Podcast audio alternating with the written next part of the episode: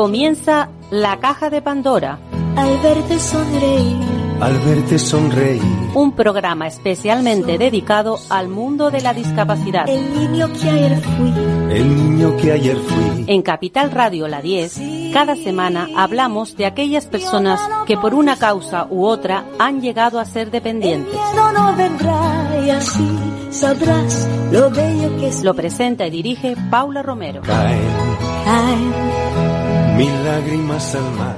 mil lágrimas. Bueno, comenzamos otro nuevo día, otra nueva semana, hablando de discapacidad y nos vamos a desplazar hasta Andalucía, porque en Andalucía tenemos a una persona que está muy vinculada al sector de la discapacidad. Ella es Esther Jiménez Márquez, vicesecretaria de Acción Sindical y Comunicación de FECIE en Andalucía. Mm, No es la primera vez que hablamos con ella, pero creo que las cosas no les están yendo muy bien con, bueno, con el nuevo gobierno. Hola, Esther. Hola, buenos días, Paula. ¿Qué tal? Eh, muchísimas gracias por, por llamarnos otra vez, por invitarnos y la verdad por la labor que hacen, ¿no? Con dar visibilidad a la demanda del sector de, de discapacidad. Pues- Pues, nada, bien, aquí seguimos en la, en la batalla día a día y, y bueno, pues tenemos que lamentar otra vez desde FECIR pues la, la ruptura, ¿no? De la negociación de- del 16 convenio de centros y Ujú. servicios de atención a personas con discapacidad. Una vez más, pues bueno, eh, aparte las partes negociadoras, pues después de un año y medio, pues nos lleva todo a un punto muerto. Eh, te explico un poquito. eh, Oye, una, a mí me gustaría que, que nos dijera, ustedes llevan 16 años de convenio. O sea, han pasado Sí. por ahí mm, distintos políticos y todos han llegado Sí. a, una- a un acuerdo. O sea, siempre se ha acordado Bueno, el, el, el, 16 años no, Paula, porque bueno, cada convenio ha tenido una vigencia distinta. Este, por ejemplo, tenía una vigencia de tres años, ¿vale? Ajá. Entonces, pues bueno, ya nos iríamos, eh, eh, pues bueno, a, a bastante tiempo atrás. Pero bueno, ahora es verdad que históricamente siempre lo ha estado eh, negociando dos sindicatos, UGT y comisiones. Sí. Y actualmente nos encontramos con el convenio bloqueado, ¿vale? Eh, y bueno, pues respecto a la negociación, informaros que, eh, que a- ayer no hubo acuerdo en el CIMA, en el Servicio Interconfederal de Mediación y Arbitraje. Por lo tanto, eh, pues bueno, pasamos a judicializar el artículo 32. Eh, esto comienza con el inicio de la negociación 11 meses antes de que finalizara su vigencia, eh, algo inusual. Eh, pudiera ser más bien por el conocimiento acertado de, de que ya conocieran la representatividad de FECI, ¿no? que, Ajá. quien ya pudo ser partícipe en esta negociación. Y, y bueno, el conflicto, pues incapaces de negociar, se sustenta en este artículo, en el artículo 32, el cual no, no- no actúa como cláusula de revisión salarial, que pretende garantizar los incrementos salariales para 2022. Claro. De ahí, pues pasamos a la- al 8 de abril, que se formaliza un preacuerdo verbal entre las organizaciones sindicales, que es Comisiones Obreras y UGT, como ya he dicho, y las organizaciones patronales, son AEDI, FEAC, Educación y Gestión, CESE y ANFE, que da un giro contradictorio a- al texto del artículo 32 del convenio. Porque ese Este artículo, ¿qué artículo recoge? es- ¿Qué recoge ese artículo? Mira, este artículo eh, realmente habla de la revisión salarial. Entonces te dice que finalizada la vigencia del convenio, las tablas fijadas en este presente convenio se actualizarán pues, como determinen las partes negociadoras, ¿no? Para, para un periodo sucesivo de tres años, conforme al IPC Vale. acumulado en el periodo anterior. Ajá. Entonces, pues bueno, se garantiza un incremento mínimo del 3,75 sobre De- el la base. subida salarial, o sea, tal tal cual es- está a nivel a otros niveles, me refiero. No, Efectivamente. no es especial, no no es algo especial para el sector discapacidad, sino que No, según según la subida del IPC, así te- tendrían que subir los salarios. Vale. Claro, lo que pasa es que se acuerda un incremento mínimo del 3,75, pero vamos, el IPC acumulado en los años 19, 20 y 21 ha subido un 6,8. Claro. Entonces, claro, habría que aplicar, eh, según este artículo, un 3,75 al salario base desde enero de este año, del 2022, y un 3,4 eh, del IPC acumulado repartido al 50% en cada uno de los dos niveles que tenemos en nuestro convenio de antigüedad, que se llama Ajá. N1 y N2. Pues bueno, eh, complementos de antigüedad que se le se negoció así, ¿no? Que me- lo que lo que serían los trienios. Bueno, pues después ahí nos pasamos ya al 31 de mayo, eh, donde Comisiones pues rompe el preacuerdo en la mesa de negociación. Un acuerdo que estaba, pues bueno, un preacuerdo que, que respondía a, a una subida de un 6,8 para unas categorías, el grado para grado y técnico superior, Ujú. un 8% para técnico y técnico superior y un 10% para operario, obviamente prorrateado en los tres años siguientes. ¿no? Eso es más o menos el preacuerdo que se negocia verbalmente. Eh, además, el acuerdo lleva más cosas, lleva una subida mínima del 3,75, salario base para 2025, como he dicho antes, más un N3, un nuevo complemento de antigüedad, ¿vale? También con un valor de 3,75. Pues nada, el arrebato de comisiones por judicializar el artículo 32, pues nos va a llevar a un tiempo muerto una vez más y ah, bueno, ahora con el añadido de permanecer a la espera de la interpretación de dicho artículo por un juez. Claro. Y también añadiéndole la diferencia de desunión entre los sindicatos de Comisión Obrera y, UGT. Eso te iba a decir yo. La, que- la sensación que da ahora es que no estáis, no estáis todos de acuerdo. Que, que hay eso, ahora claro, ni claro. siquiera, claro, la Claro. no, la sensación y la realidad es que los dos sindicatos que negocian el convenio, eh, ahora mismo hasta ellos están desunidos, porque no, eh, no estaban de acuerdo con esa ruptura del preacuerdo, eh, unos sí, otros no.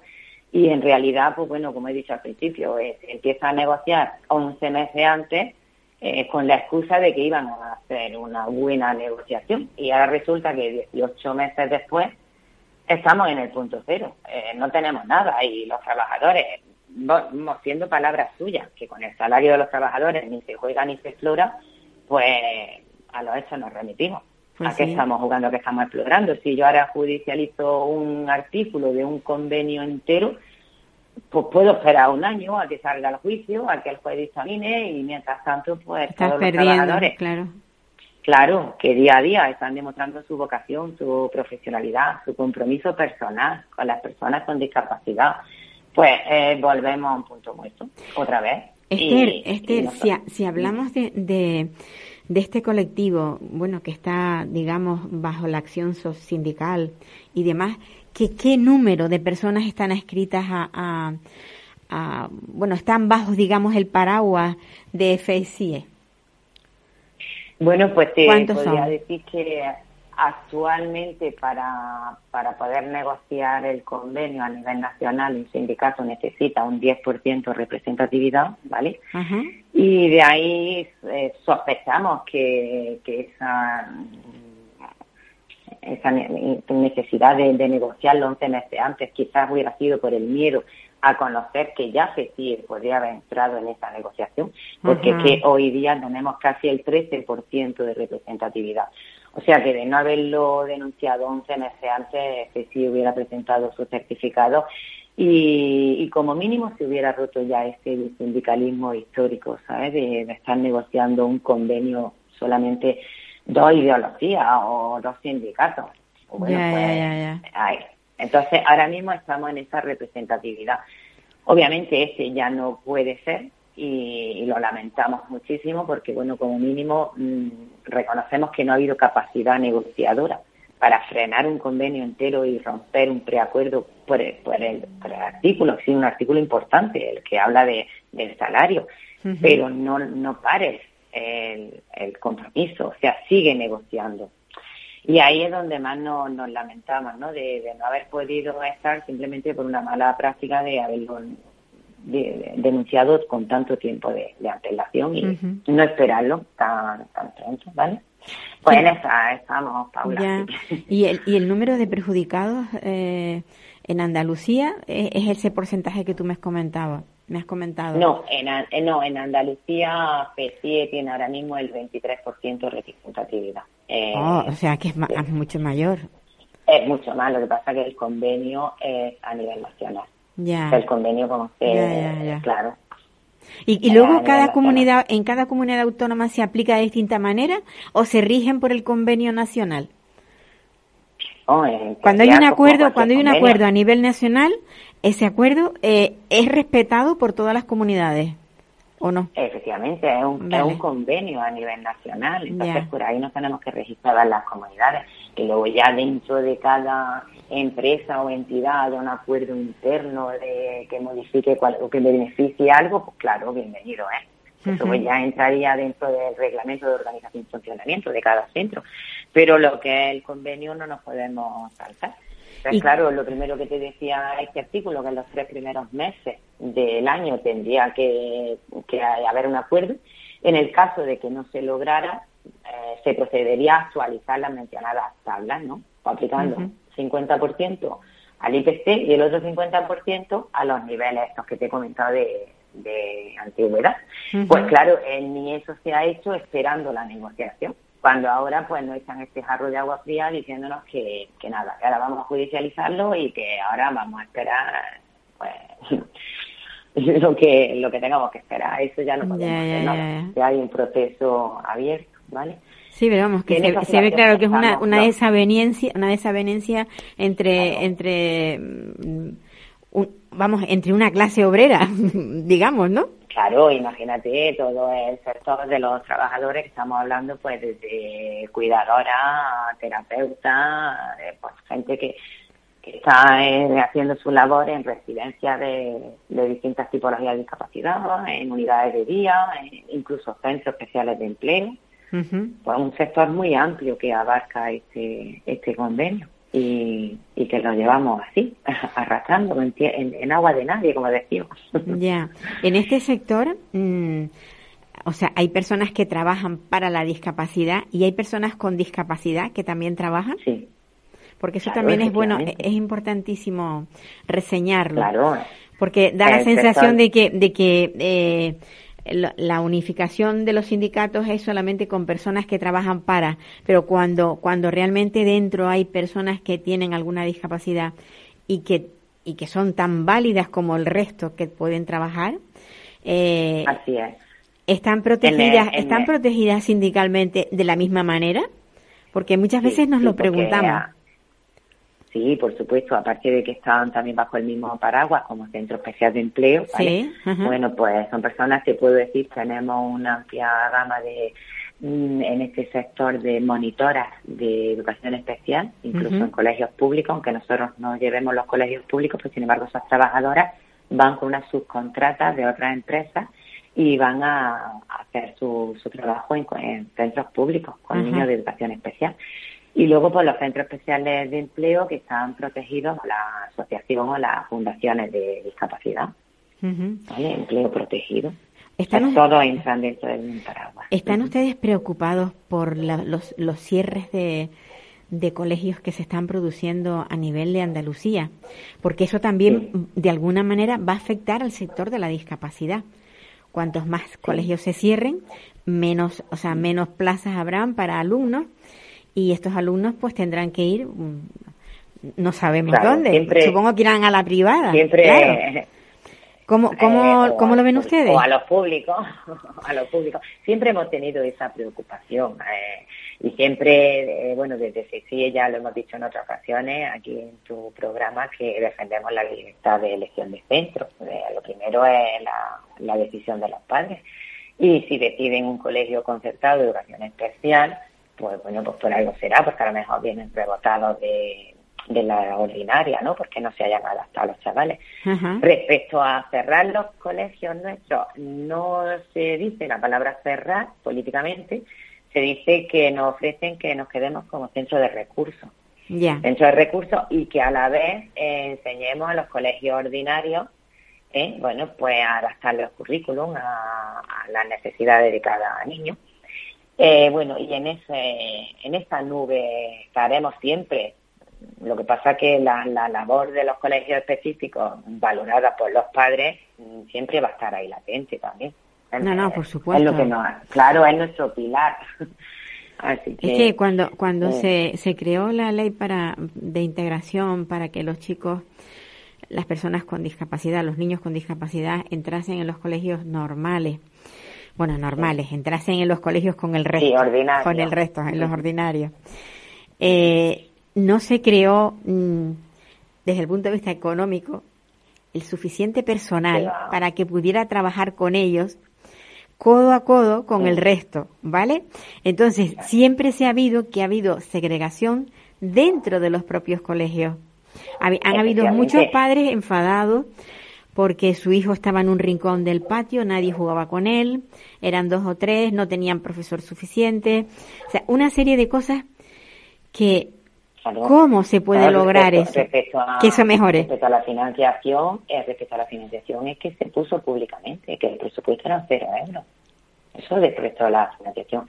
Y respecto al tema social, pues lo que siempre defendemos, que la integración tiene que nacer desde la sociedad desde la misma sociedad. Entonces, si nosotros empezamos desde, desde, un infantil a aceptar a las diversas discapacidades, eh, pero luego seguimos fomentando eso eh, y corrigiendo esos fallos en nuestros propios hijos, pues yo creo que sí podríamos llegar realmente a una sociedad inclusiva, pero eso no se está haciendo.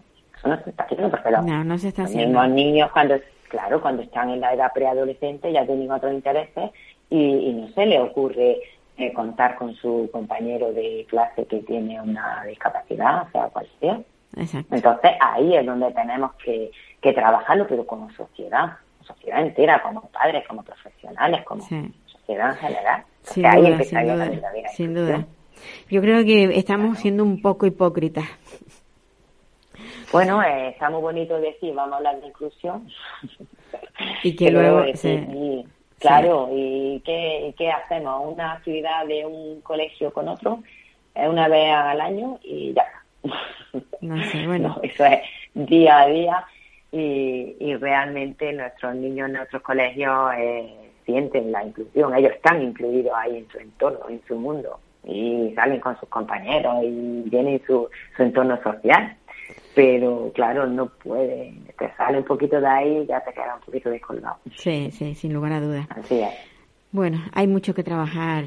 Mucho, seguimos, mucho, No, yo creo que esto no podemos dejarlo en ningún momento porque cuando no es una cosa es otra, pero sobre todo, como decías tú, hay que empezar desde, o sea, socializar este, este el problema y desde la base. Tú como profesora, tú, tú fuiste profesora de enseñanza especial. años, maestra de educación especial. O sea que lo viviste muy de cerca y has visto como... Muy, muy de cerca, la verdad que, que sí, de, de niños adolescentes, que, que bueno, yo también me pilló mucho más joven en esa época y hablábamos de su, pues, de, de su necesidad, de, lo que ellos sentían Y de, y de cambiar las cosas, ¿no? claro, claro, y, ellos las cosas. razonaban de una manera tan lógica y tan entrañable que madre mía, si pudiera cambiar el mundo. porque a, a, veces, a veces mm, nos encontramos, y lo sé, lo sé porque he visto familias, en una misma familia que hay un chico o una niña, un niño o una niña con una discapacidad, que hasta los hermanos llegan un poco a cansarse claro. de ser los que tienen que, y yo, como, o sea, tienes que llegar, como decías tú, llegas a la edad, a esa preadolescencia en la que el niño empieza a ponerse un poco rebelde, que ya no quiere seguir las normas que establecidas y demás, sobre todo a nivel familiar. Pero ¿cómo le, le, le inoculas tú esa empatía para que pueda entender que esa persona con la que estás conviviendo o en tu mm. casa o en el pues colegio te necesita? Yo creo que sí, pues yo creo es difícil tú has dado la respuesta con la palabra empatía. Empatía total, hacia empatía hacia tu vecino, hacia tu primo, hacia tu compañero, empatía. Simplemente tú podías estar en su lugar. Exacto. Eh, es así de sencillo, pero eso inculcado desde pequeño y a lo más mínimo despegue que se acerque un mayor o otro otro compañero, alguien que diga, oye, que tenemos que contar, ¿no? Que, que está aquí el compañero, que tal, que va. Bueno, que él a su nivel, pues como hacemos el currículum, de eh, enseñanza. Eh, pues bueno, pues a su nivel adaptado. Pues a ver. es lo que tú dices. Nos queda mucho que. Mucho, mucho camino, mucho camino. Es, muy significativo, pero cada día se avanza a una milésima, pero se avanza un poquito. Sí, aunque, aunque como digo yo, aunque sea subir un escalón, lo que no debemos es bajar mucho. Si subimos uno, quedarnos ahí. Como mínimo quedarnos un poco. Ni para, ni para coger Exacto. Pues Esther, un abrazo. Paula. Que tengas un verano agradable, no muy caluroso, que ya es raro que en Andalucía no haya calor, pero bueno. Playita, playita, que también hay playas buenas por Andalucía. Venga, Venga, un abrazo. gracias, Paula. Adiós. mucho- un abrazo. Gracias. abrazo. Adiós. Pues ahora nos vamos a ir hasta Cantabria. Nos vamos desde el sur al norte. En Cantabria hará más fresquito y vamos a ver si podemos hablar con Esperanza Puerta Bartolomé.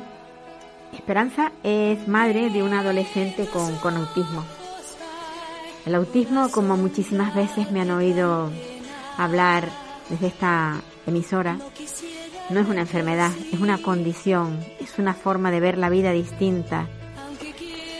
Es bastante complicado la convivencia con personas que tengan autismo, aunque tengan una inteligencia muy elevada, como les puede pasar a los Asperger, o a los que no tienen, no tienen lenguaje, como es el caso de mi hija, que yo muchas veces lo digo, autismo no verbal. Bueno, pues vamos a hablar con Esperanza Puertas Bartolomé, que está ahí, estás al otro lado de- del teléfono y saldrás por nuestros altavoces. Esperanza, Sí, buenos días. Hola, Paula. ¿qué tal? ¿Cómo, cómo va todo? Mm, Va, bueno, con tra- trabajoso. Eh, ¿Verdad? decir, trabajado, sí. Pues sí, yo, yo comentaba que tú tienes un, un chico con, con un- es un adolescente con, con autismo. Y, y la vida, de- la vida es muy difícil para el autismo. Tú lo has pasado muy mal. Y ahora está tu chico bastante estable, por así decirlo. Ba- Bastante estable, sí. He Ajá. tenido suerte. Has tenido suerte. Fíjate lo que decimos. Es como si te hubiera tocado la lotería. He tenido suerte. He tenido suerte porque mi hijo, pues,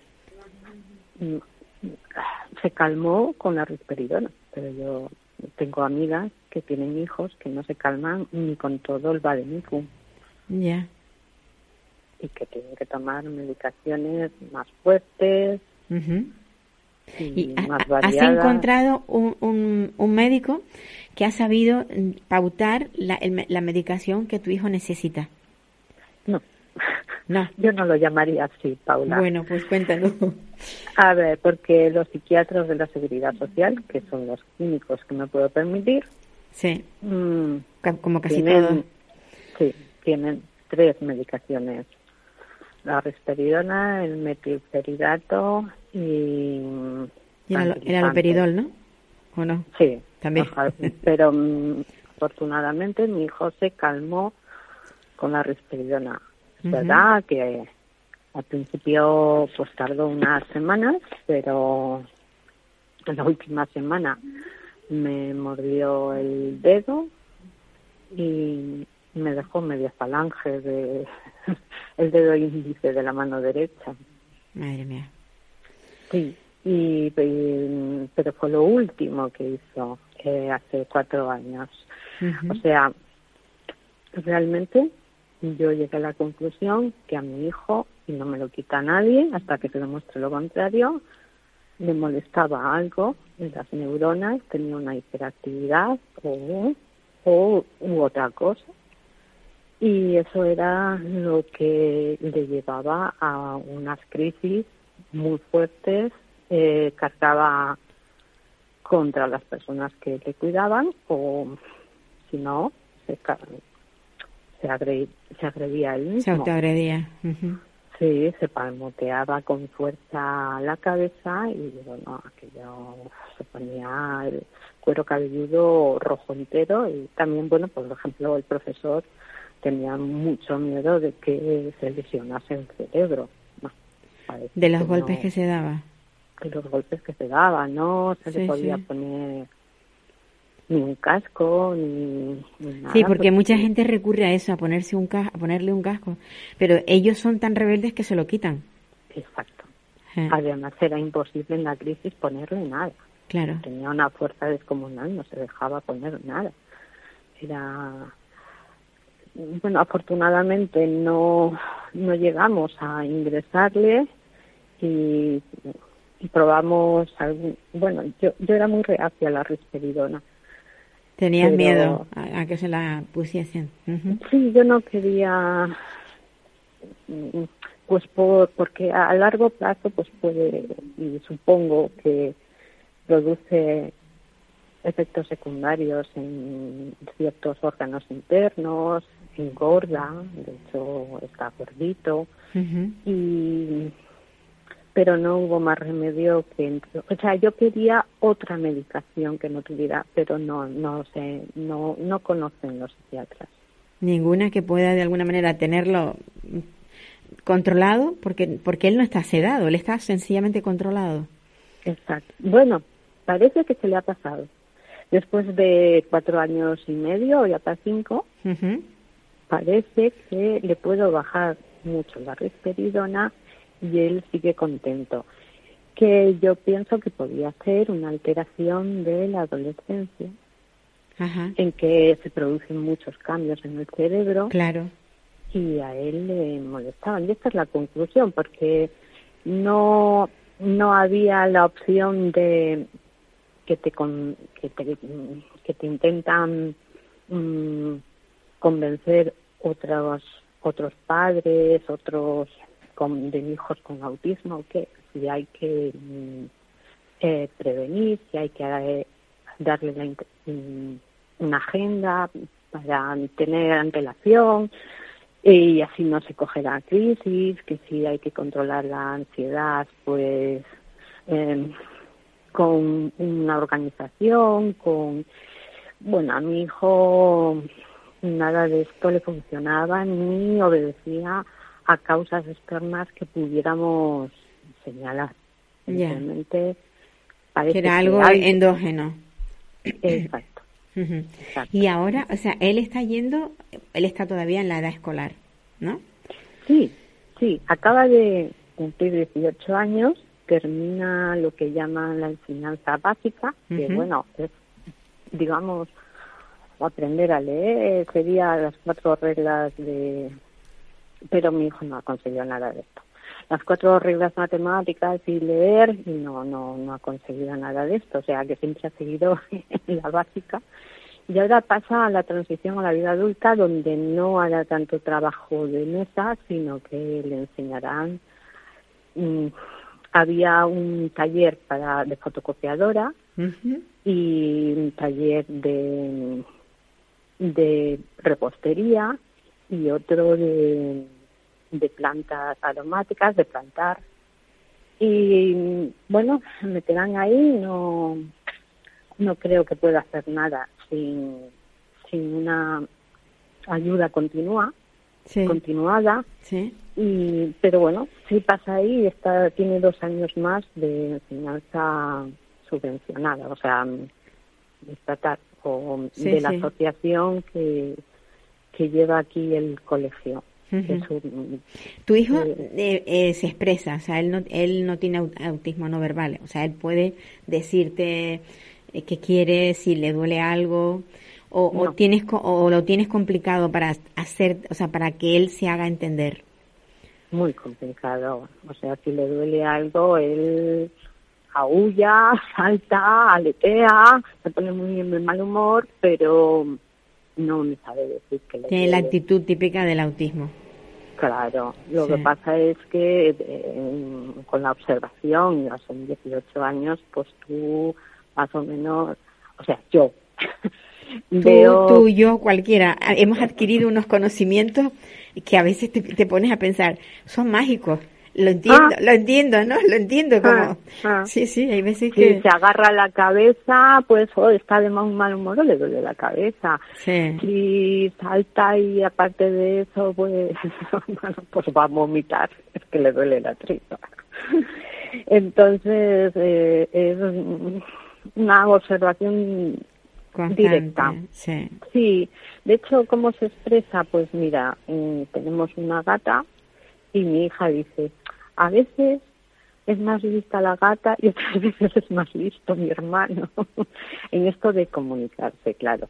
Luego yo no sé qué capacidad intelectual tendrá mi hijo de, debajo de esta afectación cognitiva que tiene, porque para algunas cosas, para sus restringidos intereses, sí que es listo, sí que sabe pensar, sí que hace cosas, pero esto queda en una nebulosa yo no voy a decir que tiene poca capacidad intelectual, pero no se puede expresar, no hay, no hay cauce.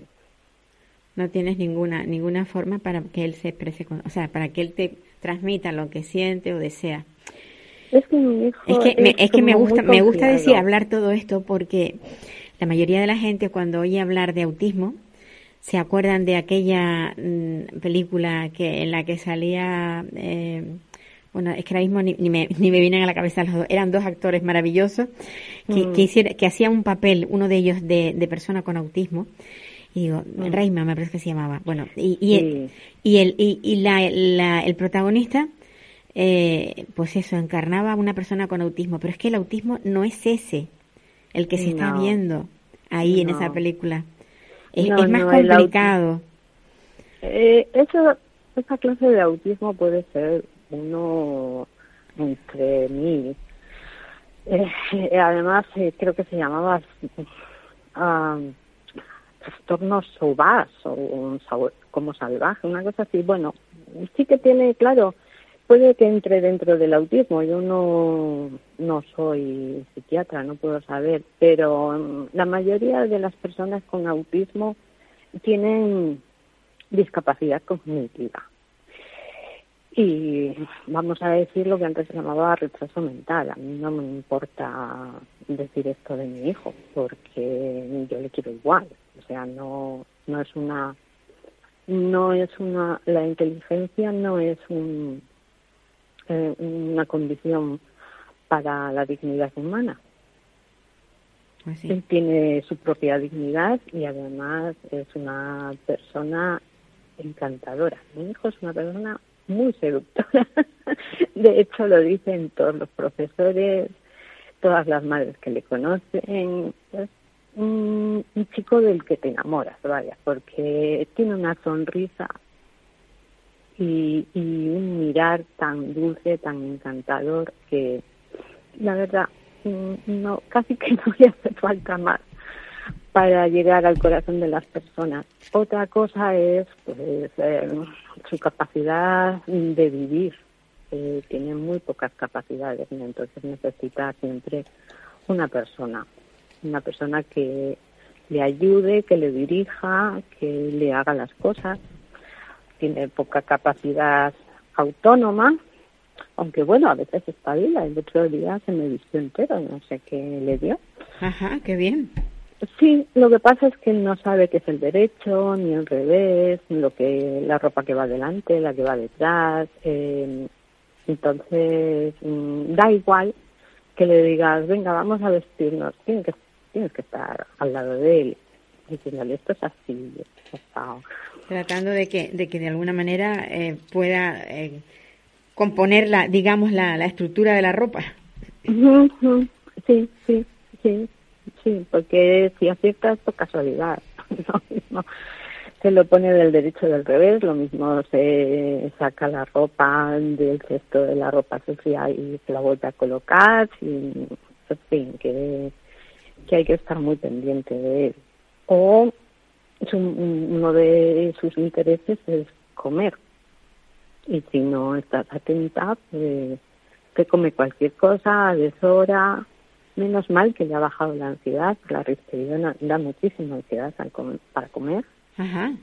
y la han educado bastante. Él más que comer no masticaba, casi engullía. En el cole le han puesto un temporizador al lado tiene que sonar antes de comer el siguiente bocado. Yo también le Ah, hago... eso es un buen sí, sistema. Sí, sí, para que él sepa cuándo. Él es bastante obediente, bastante dócil, bastante flexible. Es una cualidad que tiene mi hijo un poco distinta a Al- al- personas exactamente, a las personas con autismo. Sí, sí, sí. Sí, sí, porque cada uno tiene sus más y sus menos en los ítems que constituyen el autismo. Eh, él es bastante flexible, vaya, puede, de hecho este año ha tenido tres profesoras y se ha adaptado a ellas perfectamente. Por supuesto, él prefiere la profesora de siempre, Claro, conocido claro. desde chiquitín, y sí que hay diferencia entre las personas a las que tiene apego, que es a las que se dirige y las personas desconocidas que simplemente pues es que pues ni las ve. no, no le molestan, es tolerante, pero no se dirige a ellas. La verdad es que sí, sí tiene plenas cualidades humanas.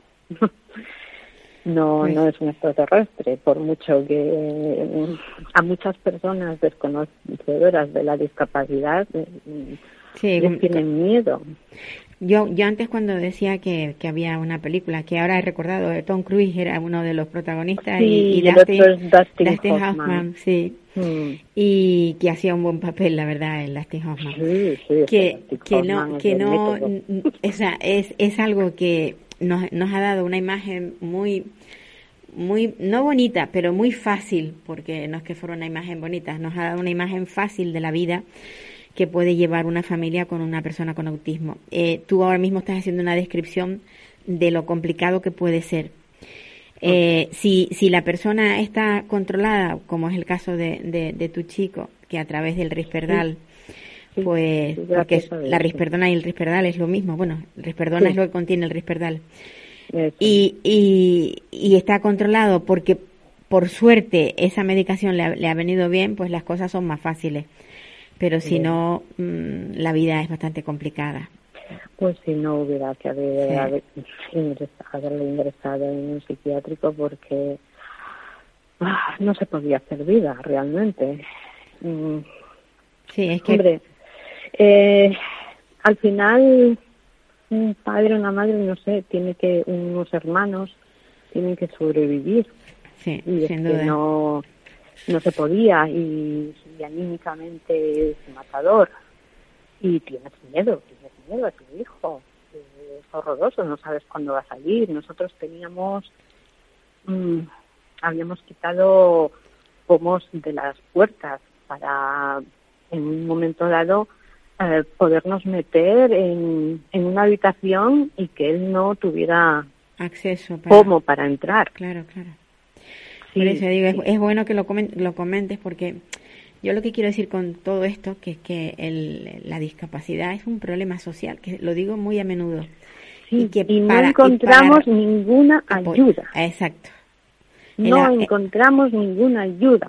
Exacto, había, nos prometían algún programa, tal, pero era privado y carísimo. Y tenías que desplazarte a, pues no sé, también a Canarias, estaba Mm, esta profesional que tenía una terapia intensiva también para empoderar a los padres, para enseñarlos. Pero mm, el mayor problema es cómo a este niño agresivo y, intolerante en ese momento a todo le, embarcabas le metes en un avión, y a Canarias. O cualquier otro sitio vaya Esperanza que eres una una luchadora y estás ahí. Gracias a Dios que bueno gracias a Dios gracias a los fármacos que han conseguido tenerlo controlado. Y tú bueno pues puedes tener un poco de calidad de vida que es, es lo que se espera. No esperamos otra cosa. de hecho yo mm, calculo ahora que sí se puede vivir con mi hijo eh, indefinidamente. Pues sí, pues me alegro Pero mando un abrazo muy fuerte a mis compañeras que no, no han podido vivir con sus hijos y, y que han, han tenido que ingresarlo en alguna residencia, mm, mal entendidos, mal atendidos. Sí y que han visto degenerar las condiciones de salud de sus hijos, pues sí. que es tristísimo. Las mando un fuerte abrazo y que no se me no se me sacan de, de mi, cerebro y de mi corazón. Un abrazo. Muy grande, Esperanza. Vale, gracias. Cuídate mucho. Hasta luego. Pues esta es la vida de Esperanza, que es la vida de cualquier familia, cualquier madre que tenga un hijo con, con las características de, de su hijo, un chico con, con autismo. Es tan difícil, a mí me gusta de vez en cuando recordarlo porque lo que nadie se imagina es lo que se vive dentro de las cuatro paredes de, una casa. Eh, lo que se ve fuera es una cosa y lo que se vive es otra. Eh, noches enteras sin dormir por, por problemas de, de- ansiedad, por problemas de, de, de eso, de personas que se, de chicos, chicas que se autolesionan y permanecen horas y horas sin, sin dormir. Bueno, ahora nos vamos hasta Cataluña, porque en Cataluña hay un señor al que yo le tengo una admiración muy grande porque lleva, yo no sé exactamente cuánto tiempo lleva, pero lleva, yo creo que desde que comenzó la pandemia, lleva manifestándose, pues por una injusticia grandísima, la muerte de su madre. Cipriano Víctor eh, cada semana con una pancarta se pone delante del centro donde su madre murió. Hola Cipriano. Hola, buenos días. ¿Qué Sí. tal? Yo la- lo he dicho ya que te admiro mucho porque estás muy solo, pero no bajas la guardia. Sigues ahí reivindicando lo Sí, que lo que a tu madre no se le dio y que quieres justicia. Solo Exacto. pides eso, justicia. Sí, yo solo pido justicia, saber qué es lo que pasó y por qué no derivaron a mi madre al hospital y estuvo allí, pues, pues bueno, eh, tres o cuatro días prácticamente abandonada y murió allí, murió en la, en la residencia, donde me, me comentaron, por cierto, que allí estaría mejor, porque mi madre no murió de COVID. Mi madre la atragantaron con, con una gelatina. Y, y bueno, y después de, de lo que me comentaron, pues, pues no fue eso, ¿no? La dejaron allí, eh, sin el oxígeno. Yo exigí de entrar en la habitación, de hecho entré, y por eso sé que te- tenía el oxígeno, pero lo tenía en el suelo, porque ¿sabes qué pasa? Que estaban entrando los residentes con el riesgo con el riesgo que entrañaba además de que pudieran hacer porque son, son- había residentes que no están bien pero pero físicamente caminaban por la deambulaban por las habitaciones primero eh, porque pueden eh, eh, expandir el, el covid Claro, claro. evidentemente O, contagiarse ellos si no lo estaban, claro. exactamente o contagiarse ellos y, y tocar a los a los enfermos o, o quitarle una vía o hacer cualquier barbaridad no. Sí, y bueno, lo, lo que tú has comentado, yo llevo ya prácticamente unos dos años, unos dos, Dos años, que me pongo en la, en la puerta de la residencia, normalmente una vez a la semana Ajá. o cada dos semanas, prácticamente todas las semanas. Con una Y- pancarta Sí, sí, con una pancarta. hablando sí. de Alicia. Alicia, que era el nombre de tu madre. Alicia era mi madre, sí. Sí. Alicia era mi madre. Es, es que produce, produce mucho, mucha tristeza pensar que, que el recuerdo último que tienes de tu madre es precisamente que no pudiste hacer por ella lo que realmente hubieras querido, porque no te dejaron. Claro, claro. Es que es muy triste, muy triste de que no te puedas pues, despedir de, tu- Despedir. de tu madre, de tu padre, y que mueran en esas condiciones, ¿no? Porque aparte que le vulneraron el derecho a la vida, a la salud, también es de una muerte digna. Sin Porque morir solo o morir sola y pensar que nadie viene a verte o porque no te quieren o porque, bueno, drama, es un drama. Es que esto es un crimen. Si lo miras, no sé. No, El, no- no- el caso es que, que yo estoy hablando contigo, pero ¿sabes la cantidad de hijos que estarán igual que tú? Pues muchos, muchos. Si ves en, bueno, de hecho ya ves en las redes que, que son muchas familias. Treinta y Y tantos hay, otra- mil. y hay otras familias, bueno, que se han resignado y que, Sí. que, que han dejado este tema porque dicen, bueno, ya, ya ha muerto y, y, y ya está, ya lo dejas, ¿no? Pero yo, por ejemplo, pues, pues, pues no, de momento estoy ahí, ¿sabes? Es que las medidas esas que, que adoptaron tanto en la Comunidad de Madrid como, como aquí la Generalitat de, de, De Cataluña. Cataluña no fueron no fueron eficaces. En No- no fueron Galicia, pero bueno, no solamente en. Galicia, en, en Castilla y León, en- es, es que Sí. fueron muchas comunidades autónomas las que no hicieron lo que tenían que hacer. Pero Y bueno, lo que sí quería, antes, antes de que se me olvidara, Paula, Sí. decirte que desde Moviment, el día 14, este jueves, nos, nos manifestamos delante de, de Fiscalía, del Tribunal de Justicia. Muy no sé bien. si lo sabías. En la, esto está en la calle Pau Clarí, número 160.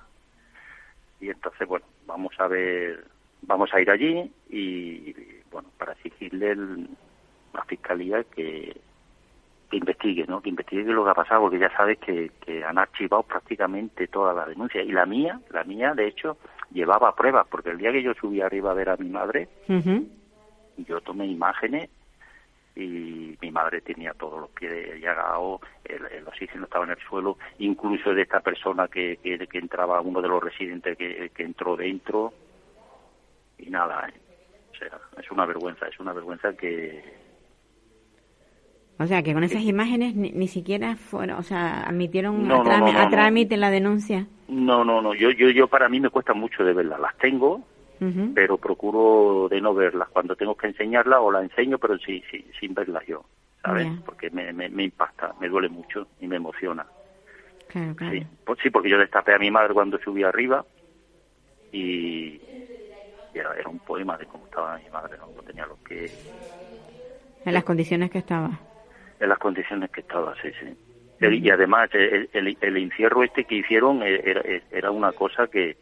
Porque mira, en el momento más grave de la pandemia, eh, las personas, las personas ancianas, los residentes, estuvieron confinados en las habitaciones, si tú te fijas bien, eh, durante largos periodos, a veces durante varias semanas seguidas. Sí, sí, sí, sí. ¿Sabes lo que es tener personas con Alzheimer durante varias semanas solas? Encerrada. Mm, Exactamente, y muchos no murieron por el COVID, murieron incluso de pena, incluso de pena.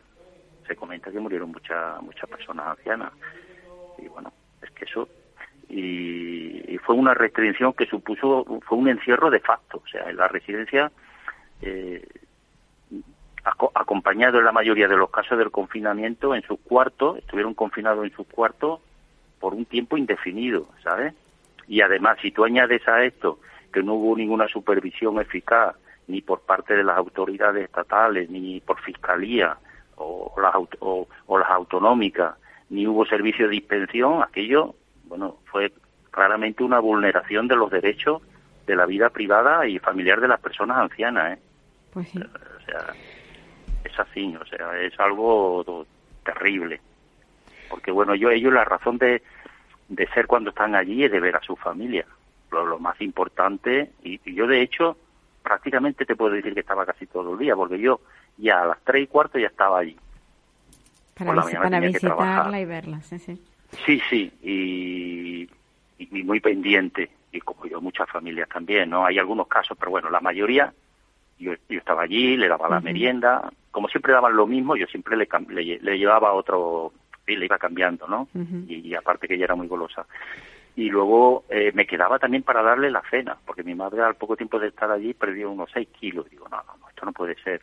Yo me quedé, me bajaban, no le podía dar de comer en la, en la planta donde estaban todos los, los residentes en su planta, pero me la te permitían, abajo, te permitían darle de comer.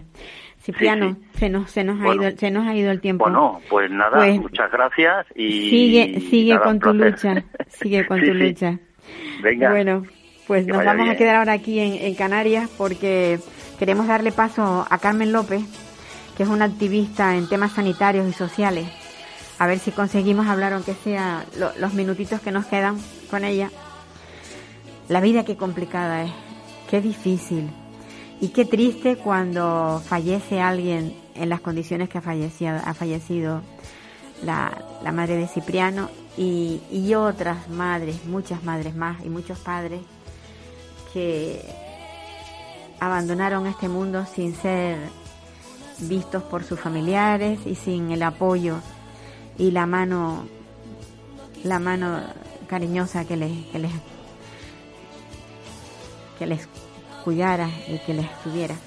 Bueno, pues con Carmen López, que como ya he dicho es una activista muy grande. Yo la he conocido a través de Marea Blanca, pero ahora ya ella está en otros en otras cosas. Hola Carmen. Hola Paula, buenos días, ¿qué tal?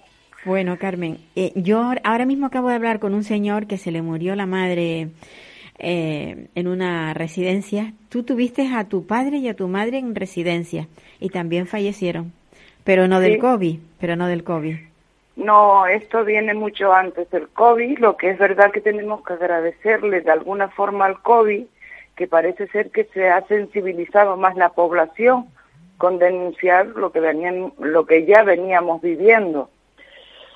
Eh, los míos, pues uno desgraciadamente, que fue el primero desde el año 2014, eh, fue por muerte violenta, caída por unas escaleras, presuntamente, y la otra fue en el Hospital de los Dolores, pero antes de eso, pues pasé por lo que hoy está en auge, Santa Rita, eh, Aeromédica y terminé en Cabildo con con centro público, con mi madre.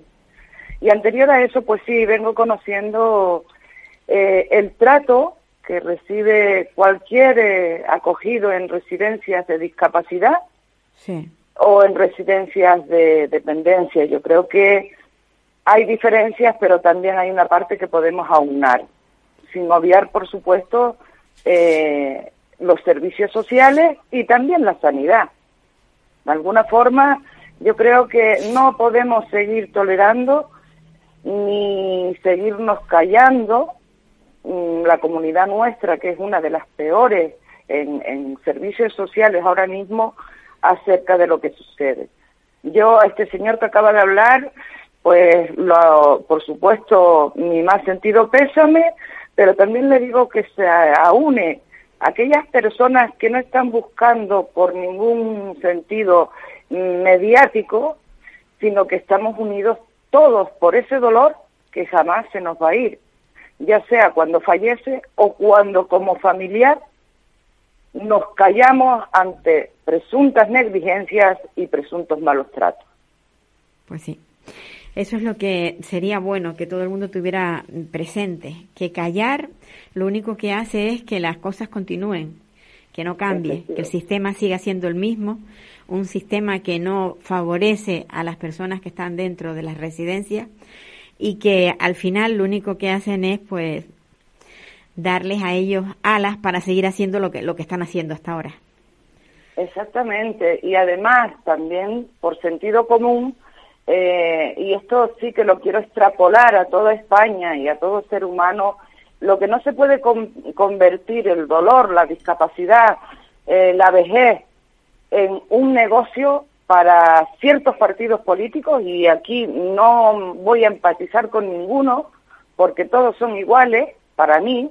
En su momento pensaba, cuando más joven, que podía ser que algo de lo que prometía hubiera gente íntegra, seria y con sentimientos y la respuesta que nos ha dado toda la vida es que esto se ha vuelto en el gran negocio. Pues sí. No sé Em, es un negocio y además lo, lo que decía yo, que si no se dice, no se denuncia, eh, al final lo que se crea es una impunidad dentro de estas estas residencias. de acuerdo.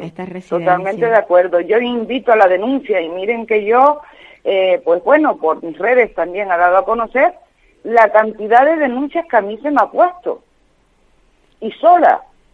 Se me han puesto muchas denuncias también quiero decirle ahora a la audiencia y si está la justicia, pues eh, gracias a Dios que el señor Llanes, nuestro diputado del común, ha dado el paso parado y yo creo que es para ya tener un referente, que no es que la población denuncie por denunciar. Lo que hay que ser valiente y lo que no quiero para mí, no lo quiero para otro. Y además, el proceso de la vida, sabemos que todos vamos a terminar, o de mayores. Pues sí. pues sí, Carmen. Con eso, con eso lo dejamos, que vamos a llegar a mayores. Carmen, un abrazo fuerte.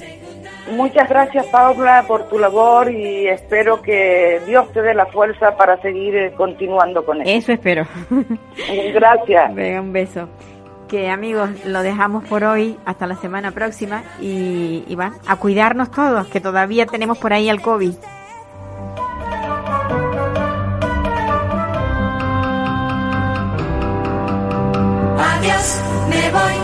Auf Wiedersehen, au revoir. Me voy, si hoy por fin pruebo el champán.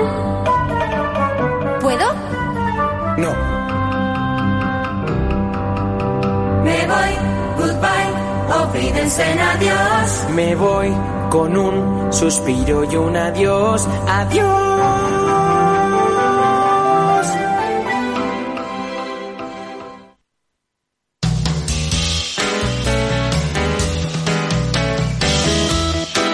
Capital Radio, Música y Mercados.